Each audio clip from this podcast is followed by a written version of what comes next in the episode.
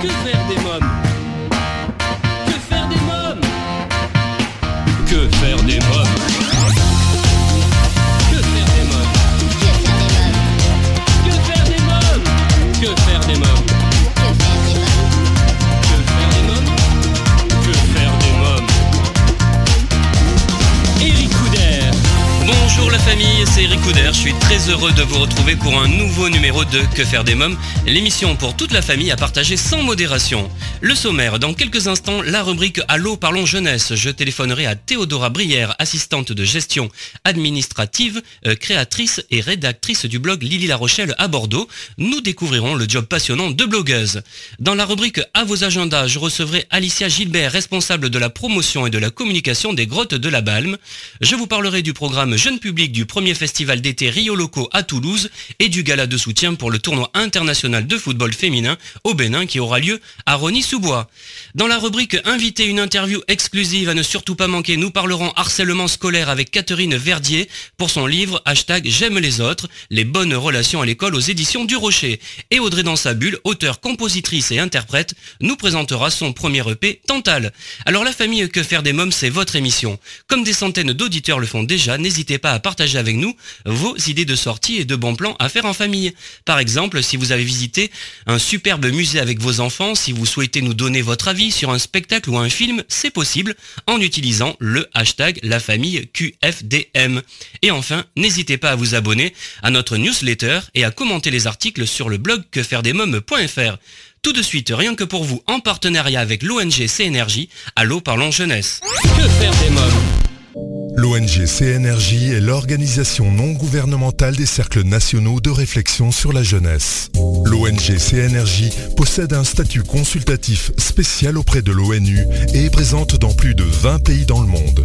L'ONG CNRJ est construite par des citoyens sans argent des États, elle est donc indépendante. Elle travaille à permettre à la jeunesse de mieux prendre sa place dans le monde. N'hésitez pas à aider l'ONG CNRJ à aider la jeunesse sur www.cnrj.org. L'ONG CNRJ vous présente l'invité jeunesse. J'appelle sans plus attendre Théodora Brière. Oui, allô? Oui, bonjour Théodora Brière Oui, c'est bien moi. Oui, c'est Ricouder de l'émission Que faire des mômes. Bonjour, Eric. Bonjour. Vous êtes assistante de gestion administrative, créatrice et rédactrice du blog Lily La Rochelle à Bordeaux.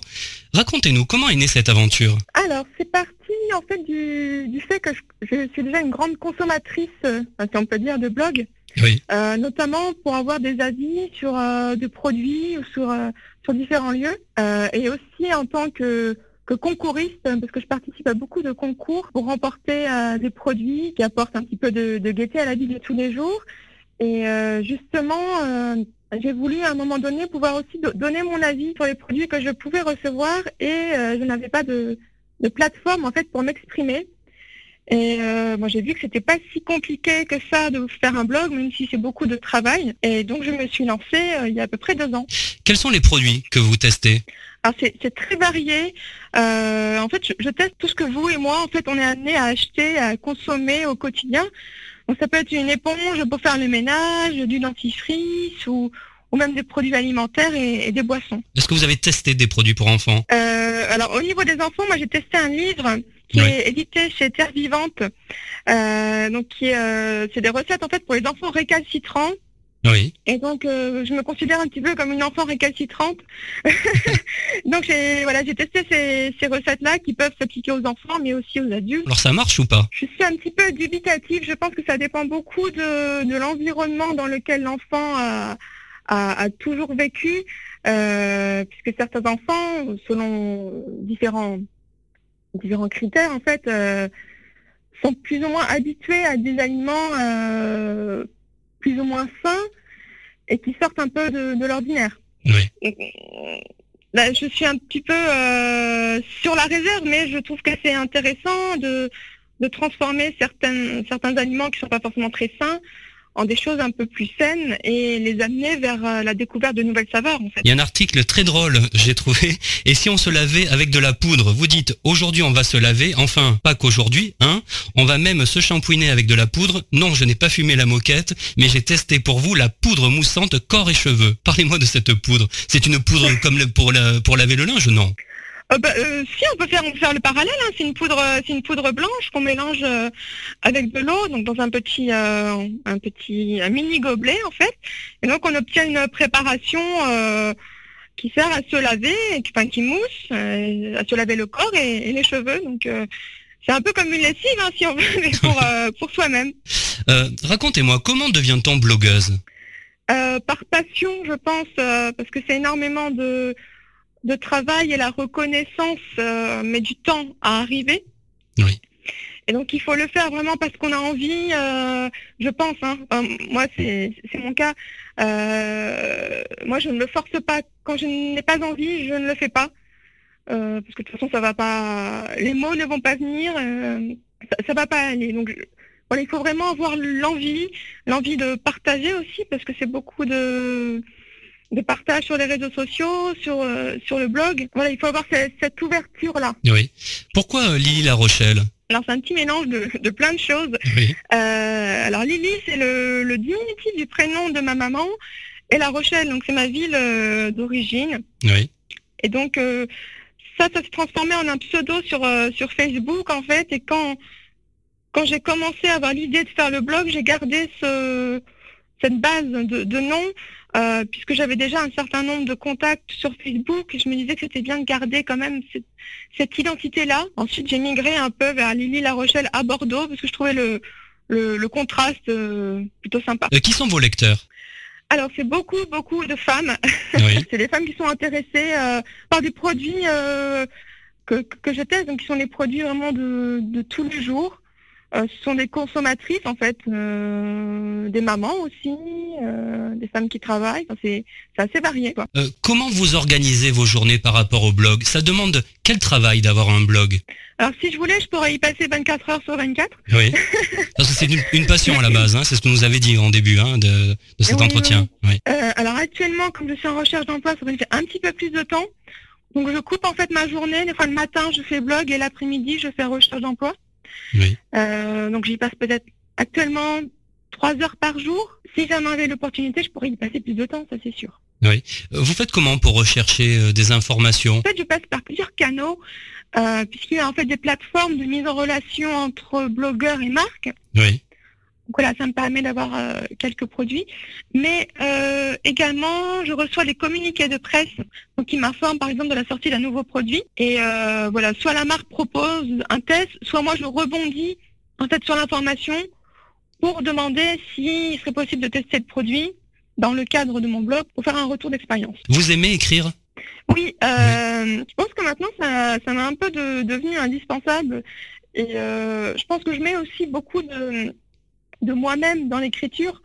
Euh, voilà, j'essaie de faire des choses un petit peu rigolotes, hein, de pas de pas adopter un ton euh, monotone juste de la description. Voilà, j'essaie de, de donner un petit peu de de relief et euh, j'avoue que ça me plaît beaucoup. En tout cas, j'invite tous nos amis auditeurs à aller découvrir votre blog, Lily La Rochelle à Bordeaux. Théodora Brière, avez-vous quelque chose à rajouter? Euh, évidemment, moi j'invite tous vos auditeurs à, à faire un petit tour sur le blog, à me, à me laisser un petit commentaire, parce que ça fait toujours plaisir. On peut vous suivre également sur les réseaux sociaux. Hein Tout à fait, principalement sur Instagram. Je pense Oui. que c'est le plus, le plus pertinent. et, et sinon, vous avez également Facebook et Twitter. Tout à fait, oui. Je vous remercie, euh, Théodora Brière. Merci beaucoup. Merci à vous, Eric. Bonne journée, au revoir. Merci, au revoir. Lily La Rochelle à Bordeaux, si vous souhaitez des renseignements complémentaires, www.lepetitblog de Lily La Rochelle.blogspot.com. Alors chers parents, grands-parents, tantes et oncles, marraines et parrains, vous demandez souvent que faire des mômes le week-end, comment les occuper pendant les vacances scolaires, quelles activités leur faire faire après l'école? Eh bien chaque semaine, je partage avec vous mon agenda de tonton hyperactif et super branché. Alors en partenariat avec le jeu de plage Baba Playa, à vos agendas. Que faire des mômes? Découvrez Baba Playa, la nouvelle activité de plage qui va rendre vos enfants complètement gaga. Avec Baba Playa, pêchez et observez les poissons en toute simplicité. Baba Playa, c'est le tube de l'été. Information sur www.babaplaya.com. Osons ensemble l'aventure intérieure au cœur des grottes de la Balme. Pour nous en parler, Alicia Gilbert. Bonjour Alicia Gilbert. Bonjour. Vous êtes en charge de la promotion et de la communication des grottes de la Balme. Pouvez-vous nous dire où se situent les grottes de la Balme? Alors les grottes de la Balme se trouvent à la pointe du Nord-Isère sur la commune de La Balme-les-Grottes. Euh, donc on est situé à 40 minutes de Lyon et à 50 minutes de Bourgoin-Jallieu. Très bien. Quelle est l'histoire de ces grottes? L'histoire des grottes de la Balme remonte à loin puisqu'elles sont ouvertes à la visite depuis 1807. Euh, Donc on a quelques euh, points historiques assez importants euh, à faire valoir. C'est une grotte qui est assez diversifiée et qui a historiquement accueilli François Ier et Louis Mandrin, pour ne citer que eux, qui sont les plus célèbres visiteurs de nos grottes. Quelle est la particularité des grottes? Il y en a plusieurs, hein, c'est ça hein? Oui, il y a effectivement plusieurs spécificités. Nous ne sommes pas une grotte classique puisqu'on ne descend pas, on monte. Euh, nous sommes une grotte tempérée entre 12 et 15 degrés toute l'année, euh, ce qui fait que euh, hiver comme été, on peut bénéficier de cette climatisation naturelle du site. en hiver, il fait plus chaud à l'intérieur qu'à l'extérieur et en été, c'est un havre de paix quand il fait 40 degrés sous, sous nos arbres. la deuxième très forte particularité, c'est que nous accueillons 22 espèces de chauves-souris sur le site, qui représentent selon les années entre 600 et 920 individus et cette année particulièrement, nous avons une très grosse colonie qui, euh, qui est installée à l'intérieur de la grotte. Est-ce que c'est une légende ou c'est vrai que les chauves-souris peuvent s'attraper aux cheveux J'ai toujours entendu ça de tout petit. oui, effectivement, non, c'est une légende, une légende urbaine comme on dit. Non, au contraire, la chauve-souris est un mammifère volant qui est assez exceptionnel et qui, au même titre que les abeilles ou les vers de terre, a un rôle prépondérant à jouer dans l'équilibre naturel d'une planète. Euh, c'est un mammifère qui euh, ne se nourrit que d'insectes et qui a un radar qui est tellement puissant qu'elle ne vous rencontre euh, jamais. Donc de toute façon, les, grottes, on les visite la journée, donc elles dorment, on est d'accord Donc elles sont accrochées, on les voit, c'est ça? Oui, alors elles sont euh, en état complètement libre dans la grotte. Donc effectivement, là par exemple, actuellement, elles sont en train de, se nourrir pour préparer l'été, les, périodes un petit peu plus chaudes, donc on les voit. J'étais hier dans la grotte et effectivement, on les voit voler, elles sont autour de nous, elles sont alors on a la chance d'avoir un, site qui est très grand, qui n'est pas une grotte fermée, donc on a un dôme de 35 mètres dans lequel les chauves-souris peuvent voler, donc elles volent très haut de soi, donc il n'y a pas de, risque quelque part qu'elles vous rentrent dedans euh, pour des personnes qui seraient les plus frileuses. Ah Mais donc c'est sympa parce que ça donne du charme justement à cette grotte, hein, c'est ça hein? Oui, oui, oui, exactement. On a la chance d'avoir un, environnement naturel qui est très divers puisqu'on a déjà une, une rivière qui traverse, euh, qui traverse les grottes, euh, avec un lac souterrain à son bout. On a deux labyrinthes naturels. On a ce dôme gigantesque de 35 mètres avec un porche d'entrée monumental de 35 mètres. Donc quand vous arrivez aux grottes, vous avez la chance d'observer un miracle de la nature. Et euh, c'est vrai que nos visiteurs, une fois qu'ils ont réalisé la visite, sont très surpris de notre configuration naturelle. Vous retrouvez des stalactites, des stalagmites, des colonnes, de la draperie, qui sont quelque part les concrétions classiques d'une grotte. Mais effectivement, on a aussi d'autres atouts naturels qui sont exceptionnels. Euh, et, généralement, on a des visiteurs qui ne sont pas forcément d'ailleurs que des amateurs de monde souterrain. On a beaucoup de familles, on accueille énormément de familles avec jeunes enfants qui sont surpris euh, de, ce rythme qui est donné dans la grotte et de cette visite libre qui permet vraiment d'apprécier la, beauté de, de mère nature. Dans quelques minutes, la suite de Que faire des mômes, Alicia Gilbert nous en dira davantage sur les grottes de la Balme. Nous parlerons de la programmation jeune public du festival Rio Loco à Toulouse, du gala de soutien pour le tournoi international de football féminin en faveur du Bénin. Nous découvrirons également une interview choc de Catherine Verdier pour son livre Hashtag J'aime les autres dont le sujet est le harcèlement scolaire. Et Audrey dans sa bulle nous présentera son premier EP Tantal. Mais pour l'instant, c'est la pause. À tout de suite. Que faire des mômes? Euh, si vous venez de nous rejoindre, vous écoutez Que faire des mômes, votre émission familiale à partager sans modération, c'est Eric Couder. Alicia Gilbert, responsable de la promotion et de la communication des grottes de la Balme, est mon invité. Je vous propose d'écouter la suite de l'interview. On la visite donc à pied, hein, la grotte, et il faut s'équiper, il faut mieux être en basket, il faut un petit sac à dos parce que je crois qu'on peut euh, pique-niquer hein, sur place également. Hein. Alors effectivement, alors vous ne pouvez pas pique-niquer à l'intérieur de la grotte, mais à l'extérieur. Comme nous sommes un espace naturel sensible, on tend à protéger effectivement l'intérieur de la grotte.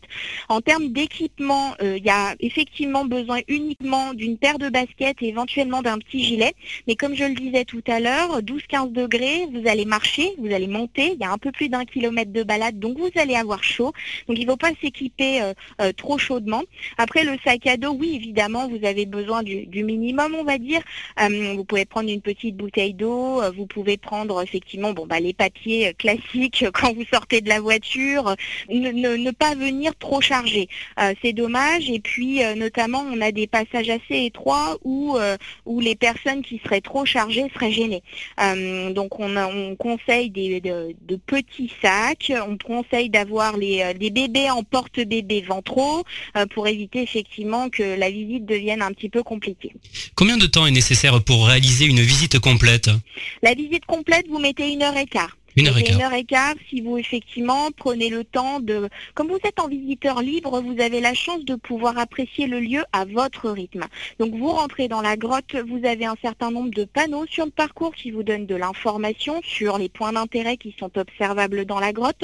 Ils ne sont pas euh, excessifs. On a essayé effectivement de, se concentrer sur des points d'intérêt majeurs, mais vous êtes euh, dans un univers où vous êtes quelque part un peu tout seul, donc vous prenez le temps vous mettez une heure et quart. Hier, on a des gens qui ont mis plus d'une heure et demie. Voilà, c'est euh, tout dépend effectivement de, des salles que vous allez préférer. Vous allez y rester plus longtemps. Vous allez peut-être avoir envie aussi de revenir, euh, donc de faire un premier tour, puis un deuxième. Comme vous êtes en visiteur libre, vous avez effectivement cette, euh, cette liberté-là. vous proposez également des formules de visite hein, à la demi-journée et à la journée. Hein oui, absolument. Alors, nous avons la chance, comme je le disais tout à l'heure, d'être sur un espace naturel sensible. Donc, nous avons un parcours nature qui est autour des grottes, qui gratuit, qui est complémentaire à la visite des grottes et qui permet aux visiteurs euh, de découvrir la faune et la flore locale.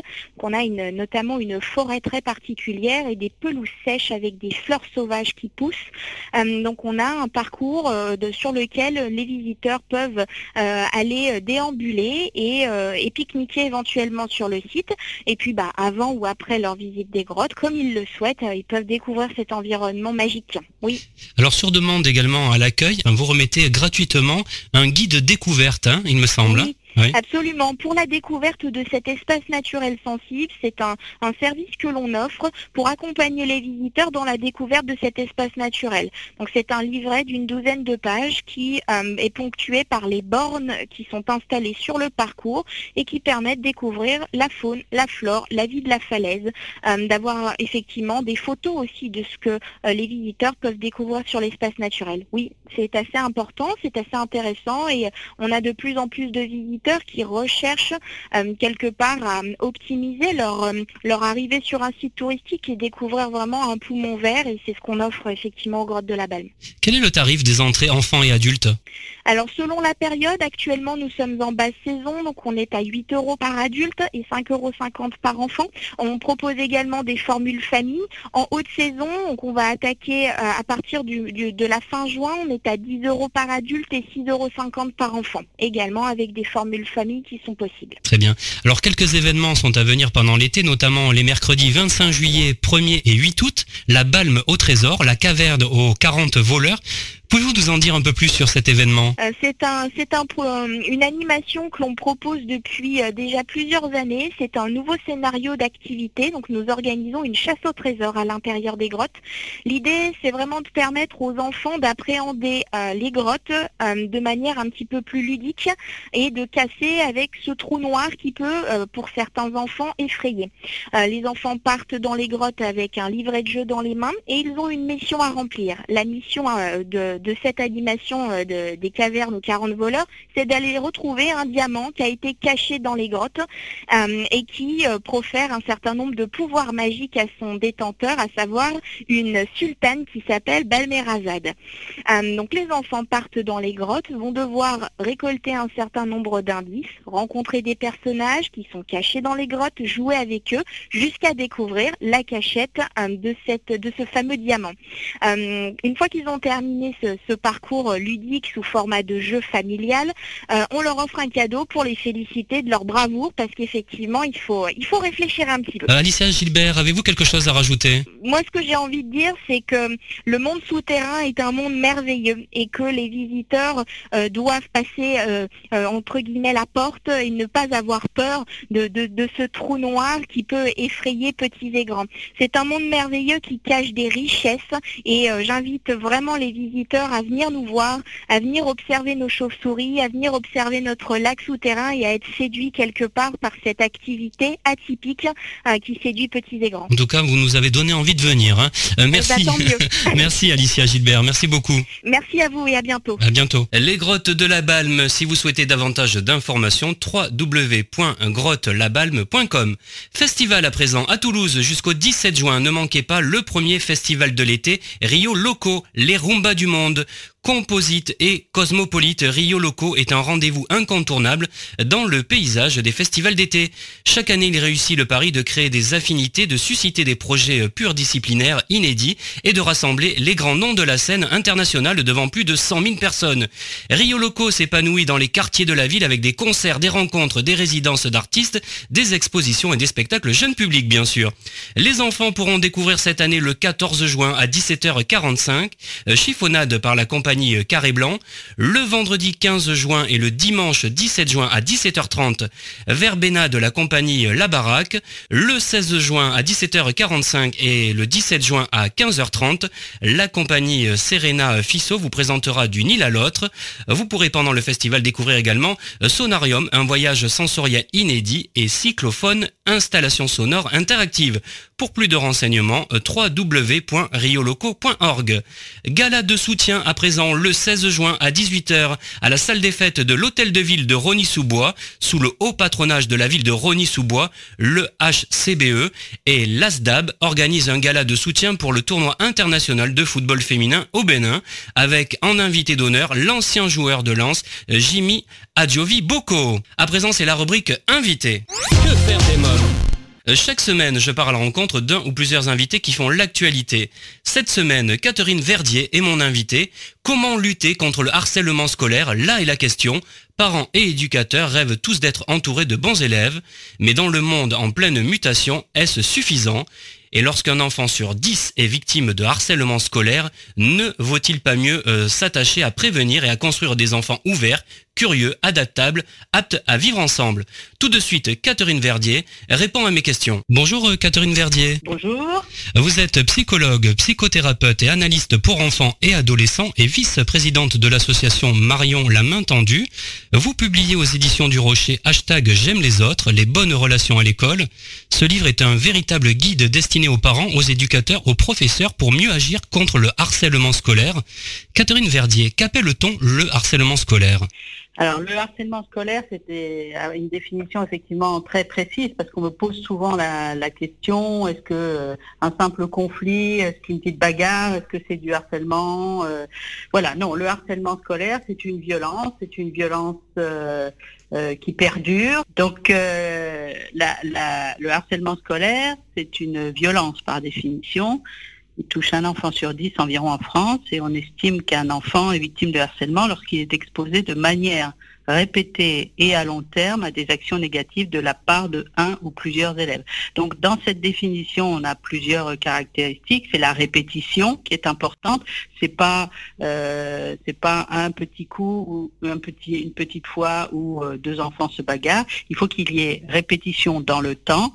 Le long terme peut être un peu compliqué pour les petits enfants parce que en fait pour les plus jeunes en tout cas ils n'ont pas tout à fait la notion du temps. Donc voilà. Et puis euh, avec l'intention délibérée de nuire, c'est-à-dire euh, ce, désir de, voir l'autre détruit, abîmé. Euh, voilà, ce sont ces trois euh, caractéristiques-là que comporte la définition du harcèlement scolaire. quelles sont les caractéristiques sur lesquelles se fonde le harcèlement scolaire? Alors, les caractéristiques, l'autre caractéristique, c'est effectivement le, la notion de groupe. Oui. C'est-à-dire qu'on a je vais mettre ça au masculin, mais très souvent c'est au féminin aussi. On a un harceleur ou une harceleuse, on a euh, une victime en face, et autour de ce binôme, euh, normalement on a quelques témoins. Ils peuvent être plus ou moins nombreux, plus ou moins actifs, plus ou moins passifs. Euh, on en compte environ trois ou quatre en moyenne, donc il peut y en avoir un peu plus. Quoi. Et ces témoins, c'est une des caractéristiques du harcèlement scolaire par rapport au harcèlement moral, je vais dire, ou au harcèlement euh, conjugal, où là on est en face à face et les, témoins n'ont pas de rôle à jouer. Euh, justement, quels sont les différents types d'harcèlement? Vous m'en citez quelques-uns, il y en a d'autres encore? Il y en a cinq en fait. Euh, le harcèlement verbal, bien sûr, qui se manifeste sous forme de euh, sous forme d'insultes, de moqueries, de menaces, de bons immigrants, le harcèlement physique euh, qu'on comprend assez, aisément, où l'agresseur utilise sa force pour humilier, pour terrifier sa victime, le harcèlement social qui est un petit peu plus compliqué à comprendre et souvent euh, on pose la question, mais c'est lorsqu'un enfant est isolé, il est rejeté, écarté du groupe, c'est ce qu'on appelle l'ostracisme, et le harcèlement sexuel parce que ce sont des conduites ou des gestes obscènes qui existent, même en fin de primaire, hein. euh, voilà, ou des commentaires machistes ou sexistes. Euh. et puis la dernière catégorie, c'est évidemment le cyberharcèlement ou le harcèlement sur Internet, euh, sur les réseaux sociaux, etc., etc., qui fait des ravages. Bien sûr. La différence est l'un des facteurs primordiaux, hein, également sur l'apparence physique, le sexe, l'identité de genre, l'orientation sexuelle ou l'handicap également. J'ai découvert ça dans votre livre aussi. Hein. Alors, tout peut servir de, motif, entre guillemets, euh, pour harceler quelqu'un. Euh, effectivement, il y a des profils, ce qu'on appelle des profils à risque c'est-à-dire des enfants qui sont peut-être un peu plus introvertis ou qui présentent des handicaps ou qui présentent des dyslexies, dyscalculies, etc., etc., qui peuvent, c'est pas, c'est pas obligatoirement, ils sont pas du tout obligatoirement en situation de victime dans une situation de harcèlement, mais effectivement, tous ces enfants un petit peu, un peu, un peu à part ou qui rentrent pas dans le moule, etc., euh, peuvent être des profils à risque. Euh, on a les handicaps, effectivement, on a l'autisme, euh, etc. Et puis on a, on a tous les autres d'autres qui n'ont rien de tout cela, mais qui ont une paire de baskets bleues alors qu'il faudrait une paire de baskets rouges, ou qui sont très bons élèves, ou qui sont mauvais élèves, ou qui sont petits, ou qui sont grands, ou qui sont... Bref, il n'y a, plus de critères. Comment peut-on détecter le harcèlement chez un enfant et quels sont les signes qui peuvent alerter? Alors la première des choses, c'est effectivement de faire attention à tout ce qui est euh, un enfant qui, dont le changement euh, qui présente un brusque changement de comportement, qu'il soit au niveau scolaire, hein, c'est-à-dire une brusque chute des notes, on a parfois à l'inverse euh, un enfant qui va qui va s'investir euh, de façon étrange d'ailleurs dans ses études ou dans ses voilà dans ses cahiers. Euh, c'est ce qu'on appelle le surinvestissement scolaire. Et puis changement de comportement au niveau social, changement de comportement physique. Quand on voit un enfant qui est fatigué, un enfant qui veut qui n'est qui n'est pas invité aux fêtes d'anniversaire, qui veut plus voir personne, qui s'isole. Euh, voilà, tous ces petits, petits ou gros changements, ou tous ces symptômes, ou tous ces indices mis bout à bout doivent euh, faire réagir les, les, les, adultes, j'allais dire les parents, mais les adultes, parce que à l'école, on voit bien un enfant qui va pas, qui se, qui se met dans un coin, qui pleure, qui va aux toilettes, qui, euh, qui s'enferme aux toilettes ou qui s'isole complètement. On, on, peut arriver à le voir aussi quand même. Dans quelques minutes, la suite de l'interview avec Catherine Verdier. Je recevrai une artiste bourrée de talent, auteur, compositrice, interprète, pour nous présenter son premier EP très réussi Tantale. Audrey dans sa bulle sera donc Que faire des mômes. Mais pour l'instant, je vous propose de faire une courte pause. A tout de suite. Que faire des mômes? Euh, si vous venez de nous rejoindre, vous écoutez Que faire des mômes, l'émission pour toute la famille à partager sans modération, c'est Eric Catherine Verdier est aujourd'hui mon invité d'honneur. Je vous propose d'écouter la suite de notre échange. Alors il faut savoir que 22% des enfants harcelés n'en parlent à personne. 61% des élèves harcelés disent avoir des pensées suicidaires et 3 ou 4 adolescents se suicideraient chaque année à cause du cyberharcèlement. Les chiffres sont exacts. Faire attention, euh, les idées suicidaires ne sont pas des tentatives de suicide, d'accord Oui. Et donc euh, avoir envie de envie de, euh, de se suicider, ce sont aussi des idées qui appartiennent à l'adolescence. Bon, Voilà, mais il faut, faut, faut, faire attention aussi. Euh, oui, les chiffres sont énormes. Euh, moi, je vous ai dit en début d'émission qu'effectivement, un enfant sur 10 environ, ce sont des moyennes euh, internationales d'ailleurs, un enfant sur 10 serait victime de, de, harcèlement scolaire. Maintenant, moi, ce que je, ce que je dis, c'est qu'en face de chaque victime, il y a un harceleur ou une harceleuse. Donc, on est à, à deux, voilà, deux enfants sur 10. Et autour, on a trois ou quatre euh, témoins en règle générale.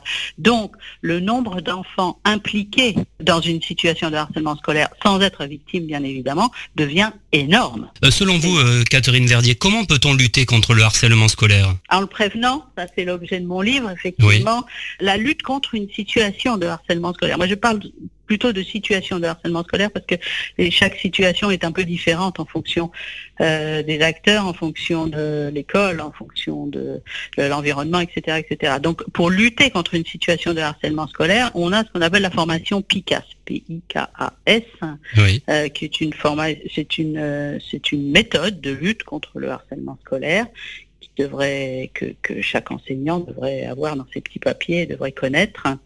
Euh, malheureusement, ce n'est pas le cas, mais la meilleure des luttes, c'est encore la prévention, c'est-à-dire arriver à ce que les enfants en amont, c'est-à-dire dès le plus jeune âge, puissent avoir et adopter des comportements sociaux euh, adéquats et appropriés. Euh, pouvez-vous nous en dire davantage sur la méthode de, des trois E? Ce que j'appelle les trois E, ce sont les émotions, euh, l'estime de soi et l'empathie. Et en fait, ce sont trois axes qu'il faut absolument développer, je répète, dès le plus jeune âge pour qu'un enfant ne soit ni victime ni harceleur. Parce qu'on a le problème des harceleurs aussi. On parle des victimes, mais les harceleurs euh, ont eux-mêmes en général une estime de soi qui est très très basse hein, et qui ont et qui ont besoin de rabaisser quelqu'un pour se sentir plus fort. Voilà, je schématise un petit peu. Maintenant, les émotions et, l'empathie, ce sont effectivement euh, deux, choses qu'on qu'on n'apprend pas, mais qu'on transmet. Ce sont des états d'esprit plus qu'autre chose et arriver à arriver à comprendre ses propres émotions à soi euh, permet ensuite d'accéder à celles des autres, aux conséquences et aux besoins. Euh, quand je veux voir mon petit copain en face qui va être euh, qui va être en colère, je vais comprendre qu'il est en colère, je vais comprendre peut-être pourquoi il est en colère, peut-être que c'est de ma faute, et puis quel, quel est le besoin qui est associé. Voilà. Donc ce sont ces, trois axes-là qu'il faut absolument euh, travailler pour avoir des compétences, ce que j'appelle des compétences psychosociales tout à fait euh, euh, adaptées, appropriées et arriver à pouvoir s'affirmer sans agressivité et sans assertivité. Mmh. L'estime de soi, c'est ce que j'appelle un passeport pour la vie. C'est même Germain Duclos d'ailleurs qui l'appelle comme ça. Et euh, ce que je disais tout à l'heure, c'est-à-dire que les harceleurs ont très souvent une basse estime de soi. Donc euh, l'estime de soi, la confiance en soi est également extrêmement importante à travailler vraiment euh, dès qu'ils sont tout petits. Et puis l'empathie qui est un état d'esprit et, qui nécessite absolument qu'on transmette et qu'on développe ça parce que au travers du cyberharcèlement, euh, il y, a un tellement, on, est derrière, au niveau du cyberharcèlement, on est quand même derrière un écran avec la, facilité que ça, implique pour appuyer sur un bouton et, détruire quelqu'un. Euh, et ce manque d'empathie euh, me paraît important de, renforcer euh, chez, les, chez les plus jeunes. Euh, quel conseil donneriez-vous aux parents qui nous écoutent si leur enfant est harcelé? Euh, D'abord, vous avez vous avez un numéro vert qui s'appelle qui est le 3020. Oui. donc eux peuvent vous donner des, informations. Même chose, vous avez un numéro de le numéro de e-enfance qui est spécialisé dans le cyberharcèlement. Je peux peut-être le donner, c'est le 0800 200 et 3 fois le 0. Euh, voilà. Maintenant, euh, la meilleure des choses, c'est euh, éviter vous-même de résoudre le problème. voilà. N'essayez pas de d'aller voir les parents de l'autre enfant, etc. Ça ne fait qu'envenimer les choses en règle générale. Euh, c'est à l'école de s'en occuper. Euh, il, faut, il, faut, il faut informer l'école, informer les instituteurs ou les professeurs ou le CPE, ça dépend de, l'âge des enfants. Et puis euh, travailler autour de ça. Parce que, je répète, on parle de victimes et moi je, je, je, je suis également très inquiète euh, par rapport aux harceleurs. J'ai un article qui paraît après-demain dans le Huffington Post et qui fait le rapprochement entre harcèlement scolaire et harcèlement moral au travail. Quoi. Euh, que ces, ces, harceleurs au travail sont d'anciennes victimes ou d'anciens harceleurs? Je ne sais pas, mais euh, voilà, il faut, il faut qu'on travaille tout ça. Quoi. Donc euh, tout ça pour dire que par rapport au harcèlement, il faut, il faut prendre en charge les victimes, mais il faut prendre en charge aussi les harceleurs, et puis s'attacher, euh, c'est ce que préconise la méthode Picasso, s'attacher aux, aux témoins tout autour qui, eux, euh, peuvent faire basculer le harcèlement dans un sens ou dans l'autre, puisque des témoins qui rigolent, euh, ça permet aux, harceleurs d'être d'être forts, d'être grands et de poursuivre ces, méfaits, quels qu'ils soient. Maintenant, si ces témoins-là comprennent que c'est pas drôle, le harcèlement va s'arrêter. Vous me parliez euh, de l'enfant harceleur. Quelles sont les conséquences pour un enfant harceleur? Là, aujourd'hui, on n'a pas beaucoup de recul, très honnêtement. Je n'aime pas étiqueter les enfants. Pas du tout. Donc, il y a quand même certains profils à risque également au niveau des harceleurs. Ce sont des enfants qui sont un peu tyranniques, tout puissants, que ce soit à la maison, que ce soit à l'école. Euh, voilà. Maintenant, quel est le devenir euh, Je je, veux pas, je veux pas m'avancer là-dedans. C'est trop, c'est trop dangereux. Il est évident que certains, certains adultes aujourd'hui qu'on planifie comme pervers narcissiques je m'interroge effectivement sur le fait euh, qu'ils aient pu être ou harcelés ou harceleurs, parce que les harcelés deviennent aussi parfois des harceleurs. Euh, quelles sont les solutions mises en place par le gouvernement au jour d'aujourd'hui? Au jour d'aujourd'hui, donc on a des référents académiques au niveau de, euh, au niveau des référents harcèlement, pardon, dans chaque académie. On a le 30-20. Euh, les référents, euh, les référents, vous avez pas mal de, de ressources sur le site du gouvernement. avec euh, voilà quels sont les signes, que faire, etc., etc. maintenant, c'est pas suffisant parce que beaucoup de gens ne connaissent pas le 30-20. Les enfants en primaire, ils connaissent pas le 30-20, quoi. Bien sûr. Voilà. Euh, qu'est-ce qu'ils doivent faire, qu'est-ce qu'ils peuvent faire? Au niveau du primaire, il n'y a rien, rien, rien n'est fait pour le moment. Ce sont des initiatives locales ou des initiatives individuelles ou une école qui va se mobiliser euh, pour dire stop, ça suffit, euh, on va travailler ci, on va travailler ça, on va travailler le respect, etc., etc. Donc voilà, mais il n'y a pas de mobilisation nationale ou il n'y a pas de, il n'y a pas d'initiative nationale pour le moment euh, par rapport au harcèlement scolaire. Mais on a bon espoir. Comment on pourrait faire bouger les choses alors? À l'image de la Suède ou de la ou de la Finlande, qui sont deux pays dans lesquels euh, le taux de harcèlement est de 3 ou 4% il n'est pas 0%, d'accord? Mais ce sont des pays qui ont implémenté dans chacune de leurs écoles un programme. En Finlande, c'est le programme Kiva. En Suède, c'est la méthode PICAS dont je parlais tout à l'heure. C'est-à-dire qu'à partir du plus jeune âge, on a tout un échantillonnage de d'aptitudes à développer et ce jusqu'à la fin de la scolarité. Donc ce sont c'est une mobilisation nationale et euh, je crois que tant qu'on n'aura pas de directive nationale claire nette, précise, vous aurez encore des directions d'école qui vont vous dire non, il n'y a pas de harcèlement ici. Je veux pas en citer, je veux pas donner de nom, mais ça existe. Bien sûr. Euh, plus qu'on ne le pense. Euh, maintenant, tout le monde sait, je crois que le harcèlement existe, mais il y en a encore qui vont vous dire ici, chez moi, il y en a pas. Donc tant qu'il n'y aura pas euh, tant que ces, ces directions d'école ne se feront pas un peu taper sur les doigts entre guillemets ou ne seront pas obligées de mettre en place certaines euh, certains programmes, je, je, je, crois qu'on n'y arrivera pas. Quoi. Euh, autant chez l'enfant harcelé que chez l'harceleur lui-même, le dialogue est important. Hein. Le dialogue est très très important, effectivement, surtout à l'adolescence, parce que, comme vous disiez tout à l'heure, les victimes ne parlent pas. On le voit au travers des, des mouvements euh, qui ont lieu aujourd'hui, qui est le mouvement MeToo en particulier, où les, les, victimes adultes ont du mal à parler. vous imaginez bien qu'une victime enfant, le mal qu'elle va avoir à, parler ou à s'adresser, avec la difficulté de, de la honte d'abord, la culpabilité, le, souhait de ne pas faire de mal ou de ne pas inquiéter les parents ou, ou les adultes qui sont autour de lui. Donc c'est très dur effectivement de développer la parole. Et, et c'est pour ça que je dis, en secondaire, au collège ou au lycée, euh, les enfants sont un peu plus informés, ils ont un peu plus accès aux informations. Donc voilà, on peut. C'est pas pour ça qu'ils vont vous parler. C'est pas pour ça qu'ils euh, vont pas. Ils vont penser eux qu'ils peuvent résoudre leurs problèmes tout seuls. Mais au moins ils ont accès à l'information. Et je sais que le, site, par exemple, de l'association est beaucoup regardé chez les jeunes.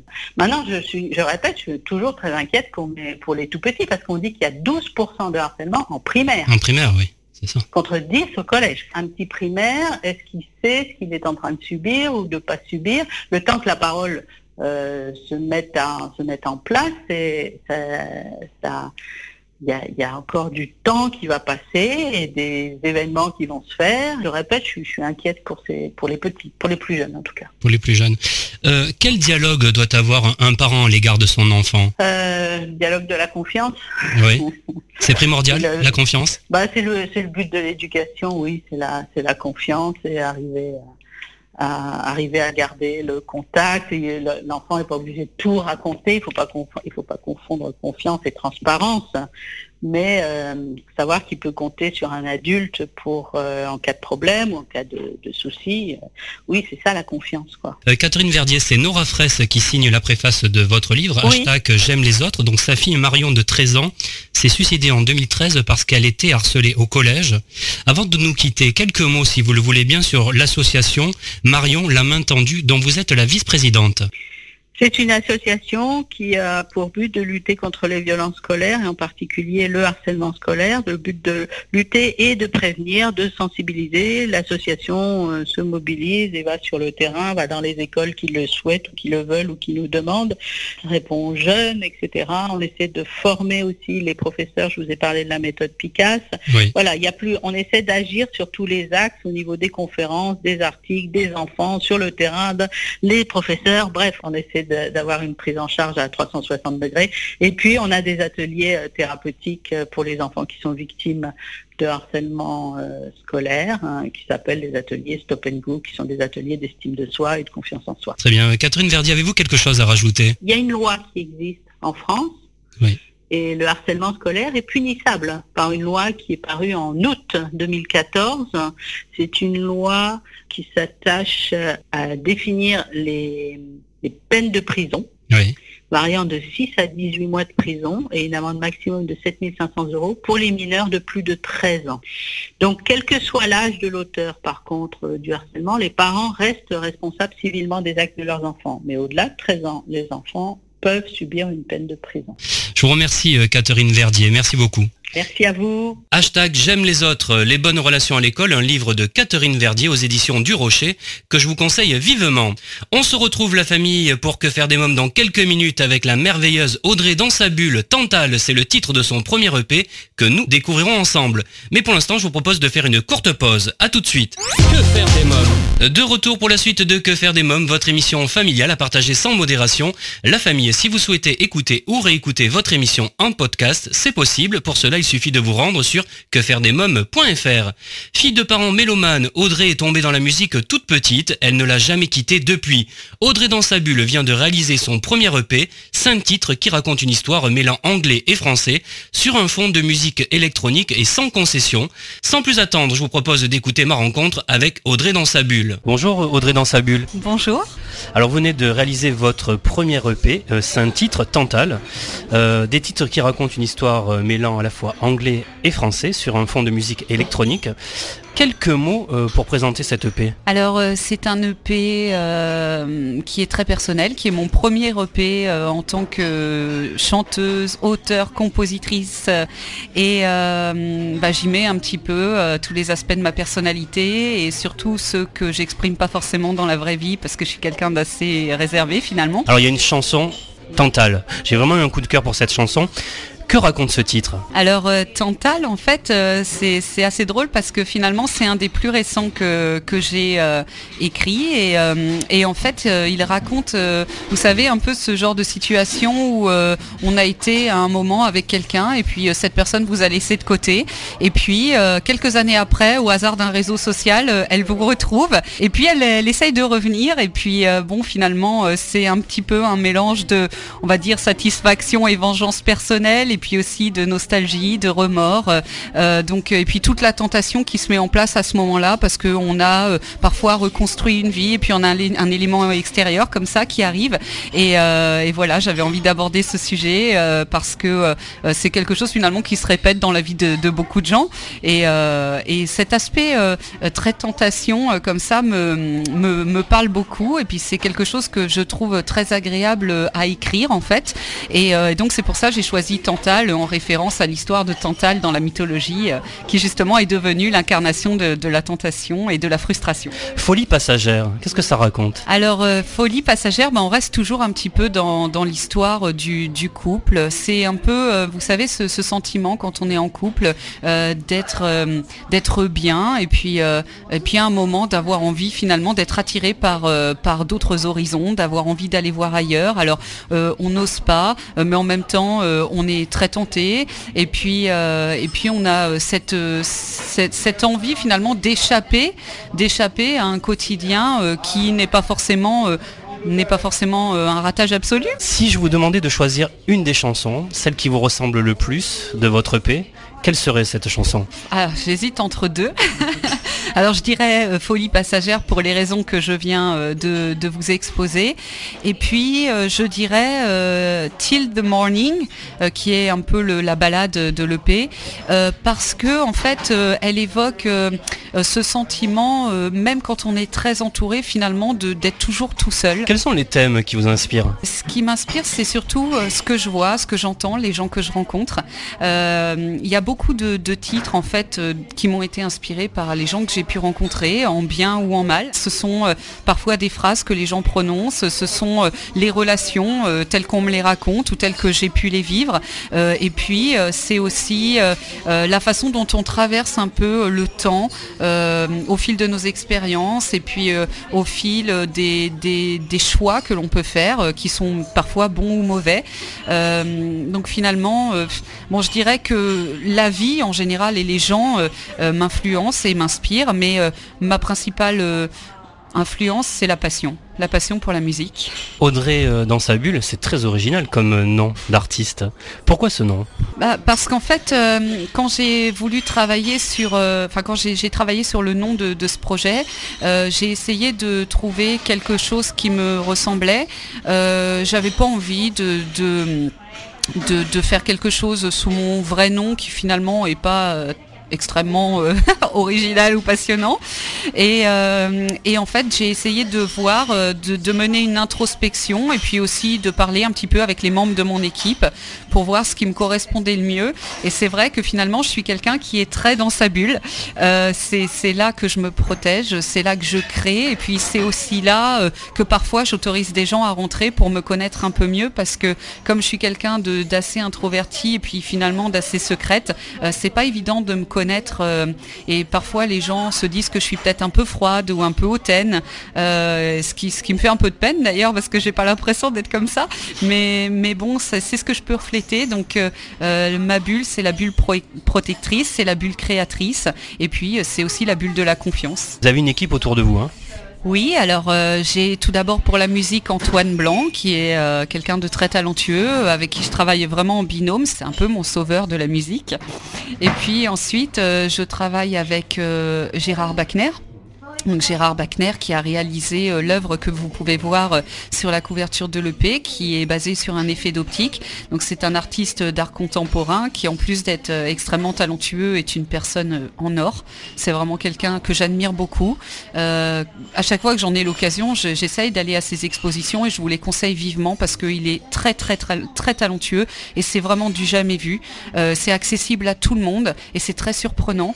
donc il a réalisé cette œuvre pour ma ma, ma pochette et j'en suis très très fière et très reconnaissante. Et puis le graphisme que vous pouvez voir autour de l'œuvre et puis sur le CD à l'intérieur ont été réalisés par un, mon ami d'enfance en fait, à peu près le seul qui m'a suivi toute ma vie, qui s'appelle Raphaël Elie et donc qui, qui s'occupe aussi, qui a créé tout le site internet, tous les visuels sur, sur les sites. Qu'est-ce qui peut vous blesser? Qu'est-ce qui peut blesser Audrey dans sa bulle? Alors je dirais que je suis, je suis assez hermétique euh, aux critiques. Euh, d'une façon générale, bon, je voilà, je conçois qu'on puisse pas plaire à tout le monde. Euh, alors deux choses qui peuvent me blesser. Alors je dirais enfin c'est pas non plus blessé gravement, mais la première chose, bah, c'est que finalement la musique, c'est principalement ce que je suis, ça fait partie de ma vie. Et euh, c'est vrai que ce qui me surprend beaucoup, par exemple sur les réseaux sociaux, c'est que euh, on peut mettre une photo, vous allez avoir beaucoup de commentaires, beaucoup de réactions, etc. Et vous présentez vos titres, votre projet musical, et finalement, bon, les gens sont pas très réactifs. Et euh, bon, c'est vrai que de la part de, gens que j'ai entre guillemets en amis, bon, j'espère toujours un peu plus plus de réactions. Alors bon, euh, ça veut pas forcément dire qu'ils n'aiment pas ou c'est des fois ils n'ont pas le temps d'écouter ou ils s'intéressent pas à la musique tout simplement. Mais j'avoue que la musique euh, c'est tellement finalement comme toutes les toutes les formes d'art, c'est tellement difficile, euh, c'est tellement compliqué d'exposer finalement son travail aux, yeux des autres et puis c'est tellement de d'investissement autant personnel que financier que finalement on, bon pas avoir le retour même des gens qui sont censés être un peu proche, c'est un petit peu décevant, voilà. Et euh, l'autre chose principale, je dirais que c'est d'une façon générale euh, les, comportements injustes voilà, des personnes que je sais pas à qui vous pouvez venir en aide, qui euh, vous claquent la porte au nez, ou voilà, tout ce qui est de l'ordre de l'injustice, c'est quelque chose qui me révolte beaucoup et qui parfois me fait avoir des réactions un peu disproportionnées. Pour quelle cause vous pourriez vous battre? Est-ce qu'il y a une cause qui vous tient à cœur Oui, alors sans hésiter, les animaux. Ah oui, c'est j'ai le cœur brisé à chaque fois que je vois une, un truc passer sur Facebook avec euh, un ours polaire qui meurt de faim, euh, des koalas qui disparaissent, des singes qui sont exterminés. Euh, à la cause animale, c'est moi j'ai un chien, j'adore les bêtes d'une façon générale et c'est vrai que je peux regarder un film où on va tuer 20 personnes sans sourciller, mais si, si je regarde l'ours, je pleure. Hein. Qu'est-ce qui vous met en colère? La méchanceté. Ça, ça me met en colère. Quel est votre meilleur souvenir d'enfance? Alors, mon meilleur souvenir d'enfance, euh, je crois que c'est quand mon père m'a appris à faire du vélo. Ouais, c'était pas simple. Et euh, il m'a un petit peu euh, jeté sans les roulettes. et ça a été la première fois qu'on m'a jeté dans le grand bain euh, sans bouée. Et c'est, je crois, le, souvenir le plus marquant de mon enfance. et puis bon, sinon, ce sont les voyages, puisque j'ai, vécu, je suis née déjà à l'île de la Réunion et j'ai vécu en Nouvelle-Calédonie. Donc ça m'a permis de visiter d'autres pays autour. Et, et, voilà. Quelle petite fille étiez-vous? Vous aviez déjà envie de faire de la scène? Alors en fait, j'avais deux rêves c'était d'être chanteuse et d'être vétérinaire, mais j'ai très vite compris que les sciences, c'était pas pour moi. Quel souvenir vous gardez de la première fois que vous êtes montée sur scène? Vous vous souvenez de ce moment-là? Oui, alors la première fois que je suis euh, montée sur scène, ça devait être pour un tremplin, je pense, euh, avec mon premier groupe euh, donc de pop rock Orchad. J'en garde un souvenir de stress immense.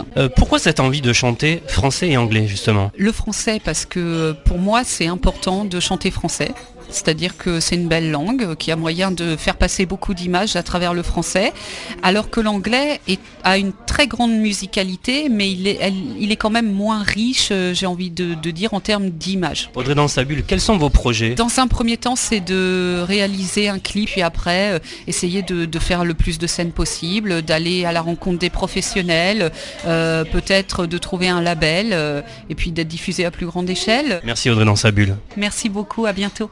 Don't, don't, don't, don't, don't, don't, don't, don't, don't, don't, don't, don't, don't, don't, don't, don't, don't, don't, don't,